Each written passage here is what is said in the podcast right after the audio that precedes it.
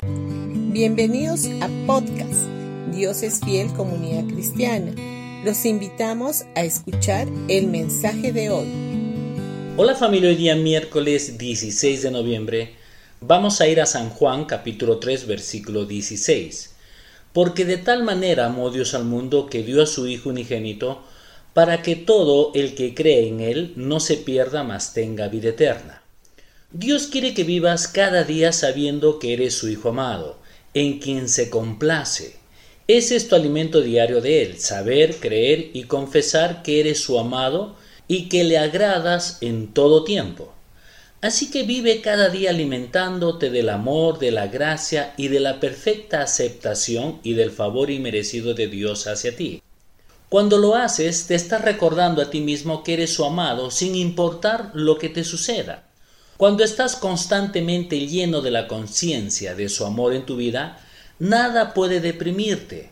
Tendrás tal confianza en la bondad de Dios hacia ti que incluso cuando el diablo empiece a lanzarte limones, sabrás que Dios convertirá esos limones en una refrescante limonada para ti. Empiezas a tener una expectativa y confianza, incluso cuando las circunstancias naturales no parecen tan buenas. Eso es caminar por fe en la bondad de Jesús y no por la vista. Ya no estás mirando tus desafíos, estás mirando el rostro de Jesús brillando sobre ti e impartiendo gracia en tu situación.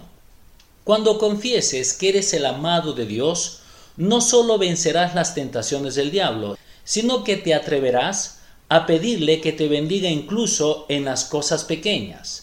Hace muchos años mi esposa y yo fuimos a cenar a un restaurante por nuestro aniversario de bodas.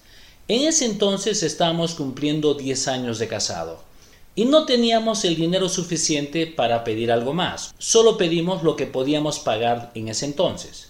Pero nuestra expectativa siempre estaba en algo más que nos pasaría porque somos sus hijos amados. Y unas personas que me conocían se enteraron que estábamos de aniversario y cuando pedimos la cuenta a la persona que nos había atendido, él vino y nos dijo que nuestra cuenta había sido pagada en su totalidad. Ahora, es absolutamente cierto que Dios ama a todo el mundo, pero para experimentar su amor de primera mano en tu vida, tienes que personalizar su amor por ti. Jesús murió por ti y ¿sabes qué? Aunque fueras la única persona en la tierra, Dios habría enviado a su Hijo a morir en la cruz por ti. Eso es lo precioso que eres para Él. Necesitas personalizar la palabra y ponerla como primera persona. Por ejemplo, en Juan 3:16 podríamos declararlo de la siguiente manera. Por tanto, amó Dios a Vicente, pones tu nombre, que envió a su Hijo unigénito a morir en la cruz por Vicente o insertas tu nombre.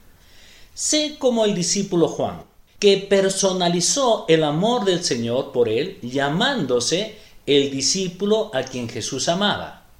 Miren, el sol brilla sobre cada hierba del campo, pero si pones una lupa sobre una hoja de hierba en particular, concentrarás tanto el calor del sol sobre esa hoja que esa hoja se quemará.